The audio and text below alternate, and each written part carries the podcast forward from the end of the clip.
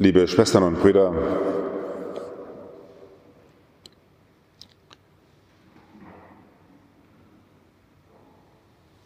jeden Sonntag singen wir in der Feier der Eucharistie, hier bei uns in Liebfrauen, das genieße ich, das ist längst nicht überall so, singen wir einen Kehrvers nach der ersten Lesung. Und ich darf Sie bitten, einmal die Nummer 38 aufzuschlagen im Gotteslob.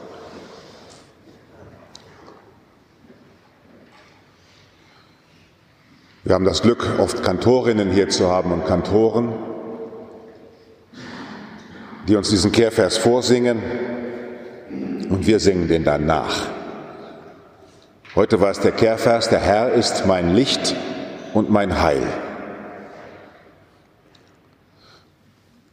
Dieser Kehrvers gehört zum Beispiel ganz fest in die Feier des Begräbnisses.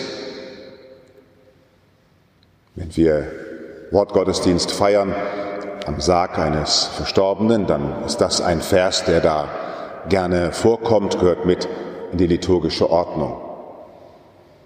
Der Herr ist mein Licht und mein Heil. Wir singen diesen Kehrvers als Antwortkehrvers. Und alles, was wir in der Kirche tun hier, das tun wir, um auszudrücken, was wir glauben. Wir singen diesen Vers nach, nachdem er uns vorgesungen wurde. So wie der Papa den Kindern die Sprache vorsingt und die Kinder nach und nach lernen, dem Papa nachzubabbeln und langsam den Ton zu übernehmen, damit daraus der Klang wird,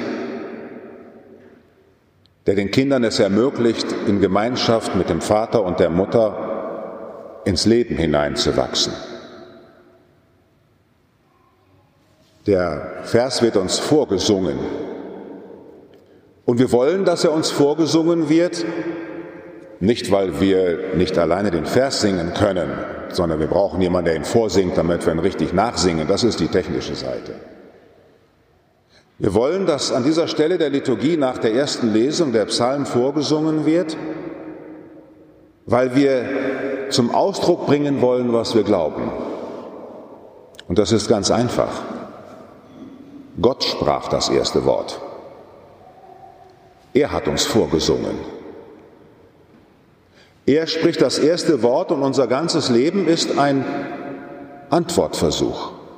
Darum muss der Antwortpsalm in der Liturgie gesungen werden, weil wir dort feierlich zum Ausdruck bringen, was wir glauben, dass einer uns vorsingt und ihm wollen wir nachsingen. Jeder mit seiner Stimme. Und auch hier gilt, was bei allem Volksgesang gilt, auch der kleinste Frosch quakt zur größeren Ehre Gottes. Also niemand sollte sich hier hinstellen und sagen, ich kann nicht singen, ich singe lieber nicht mit. Nein, nein. Wir wollen mit ganzem Herzen mitsingen, weil wir feierlich zum Ausdruck bringen wollen, auch wenn man falsch nachsingt, ist man hier gern gesehen. Denn das tun wir im Leben öfter mal, falsch nachsingen.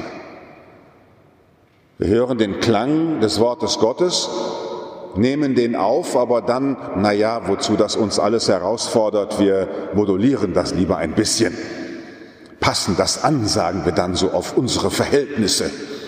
Nein, das ist eigentlich nicht unser Glaube. Wir glauben, dass Jesus uns vorsingt und wir singen ihm nach. Und Jesus ist sozusagen der große Vorsänger geworden. Sie erinnern sich an sein Wort, wo er sagt, ihr gleicht Kindern, die ja klagen, wir haben euch vorgespielt und ihr habt nicht getanzt. Ja, wir wollen, dass uns vorgesungen wird. Und wir wollen nachsingen und dir mit ganzem Herzen, Jesus, dadurch bekennen, dass wir bereit sind. Ich lade Sie ein, immer wieder neu, wenn Sie diesen Antwortpsalm singen, dass Sie Ihren Glaubenssinn wecken. Ja, Jesus, so will ich sein. Ich will deine Stimme hören. Und manchmal ist die Melodie auch neu. Ich kenne durchaus einige Katholiken, die sagen, ach, das neue Gotteslob mit seinen neuen Melodien, es wäre doch so schön, die alten Melodien zu haben und immer nur die alten zu singen. Ja, das ist aber nicht unser Glaube. Unser Glaube ist nicht das Alte ständig zu wiederholen, sondern uns anregen zu lassen, durch den Gesang Jesu immer neu zu klingen. Das ist genauso, als wenn Kinder dem Papa sagen würden, jetzt habe ich genug gelernt, Papa, ich brauche nicht mehr Wörter singen. Der Grundwortschatz reicht mir. Nein, uns reicht nicht der Grundwortschatz Jesu. Wir wollen ihn in seiner ganzen Fülle aufnehmen. Ganz und gar. Wenn Sie jetzt einmal in diesen Psalm hineinschauen, der Herr ist mein Licht und mein Heil, dann ist schon der, dieser Kehrvers ganz alleine, der ja von der ersten Zeile des Psalmes kommt, im Psalm 27, eine Behauptung. Der Herr ist mein Licht und mein Heil, nicht der wird es sein, der sollte es sein, der muss es sein. Nein, der Herr ist mein Licht und mein Heil. Fertig. Das wünsche ich mir nicht, sondern das glaube ich. Du bist mein Licht und mein Heil.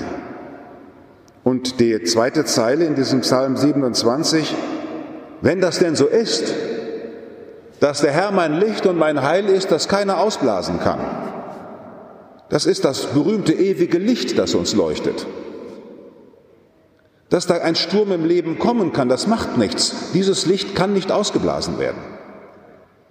Der Herr ist mein Licht und mein Heil. Und wir können die Betonung einmal anders legen. Der Herr ist mein Licht und mein Heil. Es ist ein göttliches Licht. Das kann niemand ausblasen. Vor wem sollte ich mich fürchten? Das Buch der Psalmen geht zurück auf König David und diese ganze Zeit, circa 5000, 6000 Jahre alt. Und wenn wir diesen Psalm hier singen, dann tauchen wir ein in diese Gebetswelt, in die Gebetswelt Israels. Vielleicht nehmen Sie sich das in diesem Jahr einmal vor, wenn Sie es noch nicht getan haben, das Jüdische Museum einmal zu besuchen in Frankfurt. Denn nur wenn wir unsere älteren Geschwister kennen, können wir auch Jesus verstehen. Diese Psalmen werden natürlich von den Juden bis heute gesungen. Und wir singen sie auch, weil Jesus so beten und leben gelernt hat. Und wenn Sie dafür ein Bild brauchen, die Eltern sitzen gerade richtig, da vorne das Anna Selbtrittaltar, der kleine Jesus, mit seiner Mama und der Großmutter. Das Anna Selbtrittbild. Das ist ein Gesangsbild, wo Jesus die Muttersprache des Heils lernt. Darum ist das so ein wichtiges Bild von 1530, ist es bei uns in der Kirche, wie der kleine Jesus von seiner Mutter Maria, der Jüdin, und die wiederum von ihrer Mutter Anna den Gesang Israels aufgenommen hat. Die Muttersprache der Verheißung, die Muttersprache des Segens die Jesus in sich aufgenommen hat. Der Herr ist mein Licht und mein Heil, vor wem sollte ich mich fürchten? Und wenn wir als Christen diesen Psalm singen, dann singen wir ihn in sechs Ebenen. Die erste Ebene ist diese Ebene, der Herr ist mein Licht und mein Heil, vor wem sollte ich mich fürchten, sagt Israel auf dem Weg durchs Rote Meer ins gelobte Land.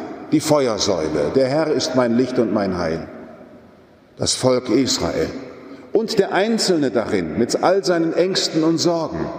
Dieses Ich ist nicht nur das Ich Israels, ich Israel sage, der Herr ist mein Licht und mein Heil, sondern auch ich, der einzelne glaubende Jude in Israel, ob wir jetzt an Jesaja denken, ob wir an die Propheten denken und die Einzelnen.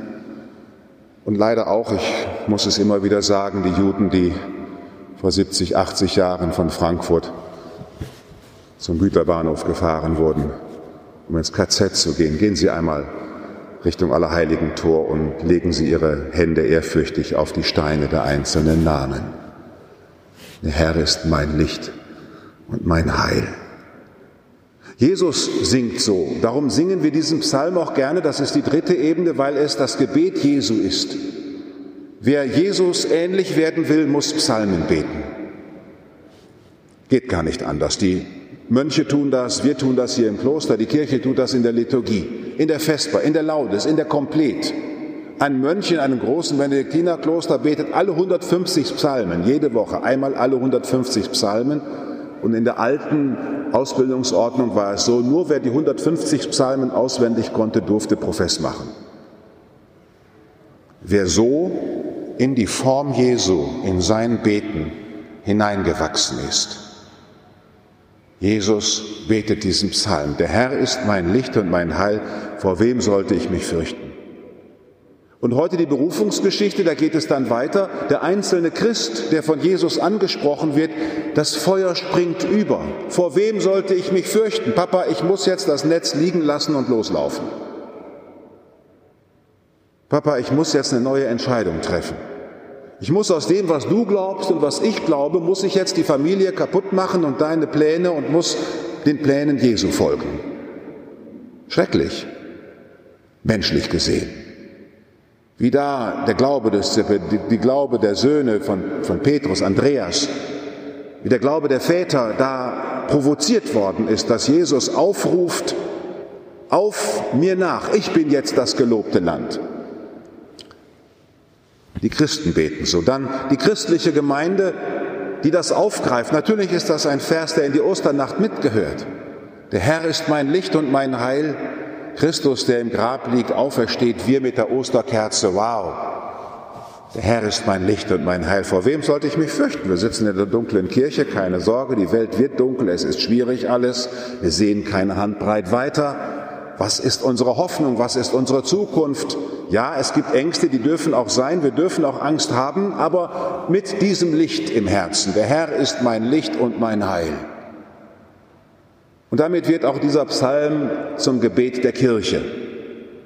Das ist die nächste Ebene. Die Psalmen beten wir, um der Braut Christi, der Kirche, ihre Stimme zu geben. Der Herr ist mein Licht und mein Heil, vor wem sollte ich mich fürchten? Der Herr ist die Kraft meines Lebens, vor wem sollte mir bangen? Die Zeichen der Zeit können wir doch keine Angst machen. Wenn wir neue wissenschaftliche Erkenntnisse haben, die uns vielleicht in unseren traditionellen Vorstellungen nochmal in Frage stellen, ja, lasst uns doch neu nachdenken. Der Herr ist mein Licht und mein Heil. Dieser Mitte zu dienen, liebe Schwestern und Brüder, ist auch der Sinn unserer sonntäglichen Versammlung. Bringen Frevler auf mich ein, um mich zu verschlingen. Im Haus des Herrn zu wohnen, Vers 8, alle Tage meines Lebens die Freundlichkeit des Herrn zu schauen und nachzusinnen in seinem Tempel. Das tun wir hier.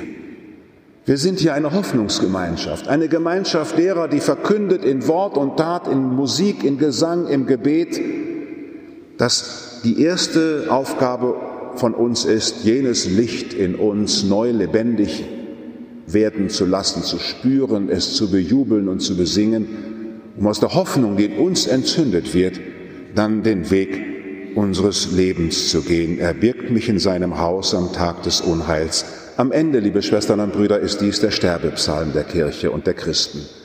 Darum singen wir es in der Feier des Begräbnisses, dass wenn wir am Ende unseres Lebens sind, wir hoffentlich mit diesem Psalm auf den Lippen sterben. Und vielleicht mögen Sie das zum Anlass nehmen, den einen oder anderen Vers auswendig zu lernen, die Älteren unter uns als Gedächtnistraining einfach nochmal neu aufzunehmen, diesen Gesang Jesu, der uns, in welche Situation wir auch geführt werden, immer neu verheißt, dass wir Sehnsüchtige sind nach dem Hause des Herrn.